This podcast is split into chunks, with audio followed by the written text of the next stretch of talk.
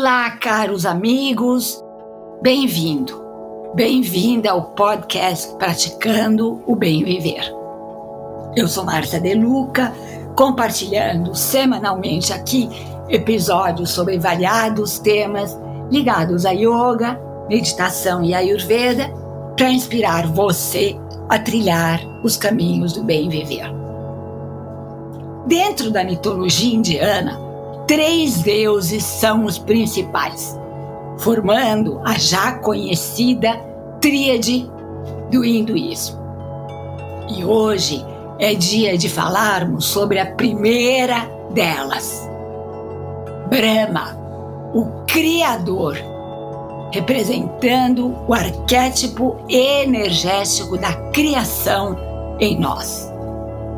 A seguir, um pouquinho de sua história.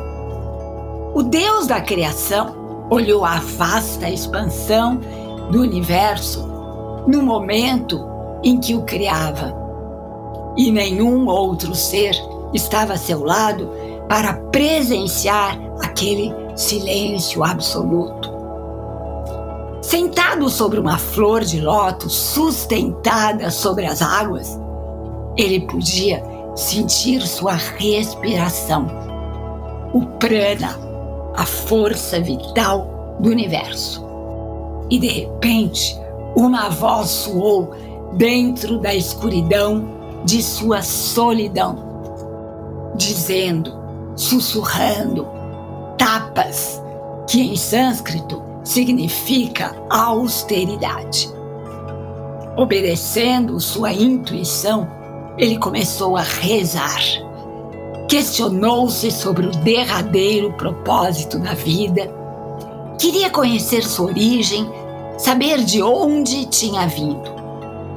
Durante milhares de anos, Brahma observou tapas, austeridade, e com isso encontrou o divino dentro de seu coração. E finalmente, após todos esses milhares de anos de muita meditação, sentiu o impulso dentro de si para organizar a criação. Ele havia sido escolhido para ser a expressão desse divino impulso criativo. Essa versão descrita no texto Brahma Samhita ensina que o impulso criativo requer sacrifício para que a potência e a abundância do espírito possam se manifestar em nossa vida. Brahma é o criador de todos os seres vivos. Brahma é a semente de tudo que é. Ele é a imensidão infinita da qual se originam espaço, tempo e causa. Brahma é o doador do conhecimento, das artes e das ciências. Filosoficamente, é o primeiro estágio da manifestação da noção de existência individual. Teologicamente, é o Criador não criado, o primeiro ser nascido. A representação do deus Brahma é cheia de significados.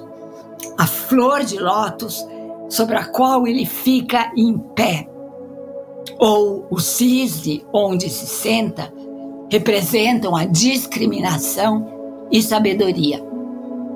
As quatro cabeças podem enxergar em qualquer direção e lembram os quatro Vedas, as escrituras antigas, as quatro yugas, as épocas do tempo e as quatro castas da Índia.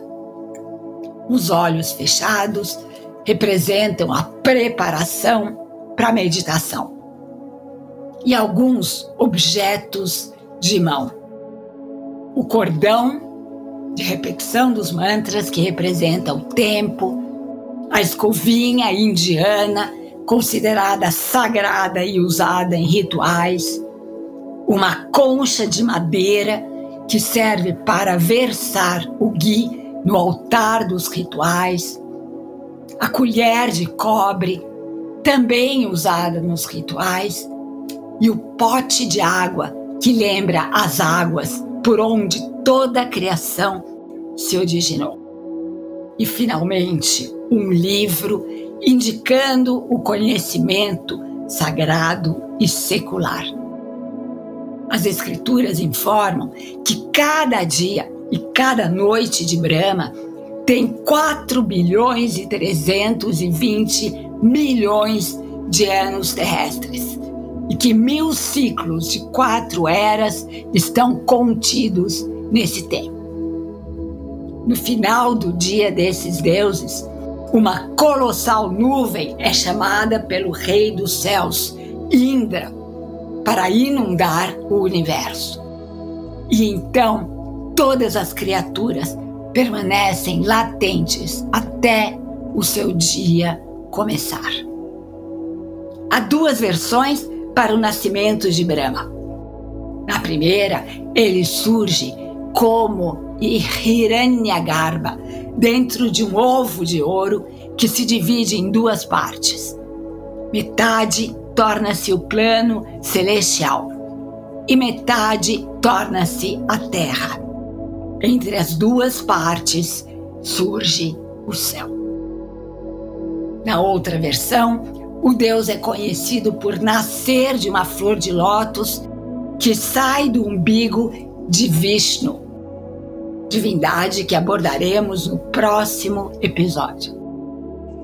Derradeira mensagem. Todos nós temos o potencial de criarmos tudo o que queremos em nossa vida, assim como Brahma criou o universo. E aqui me despeço com a já famosa saudação indiana: o ser que habita em mim reverencia o ser que habita em você e todos somos um só ser de pura luz. Namaskar.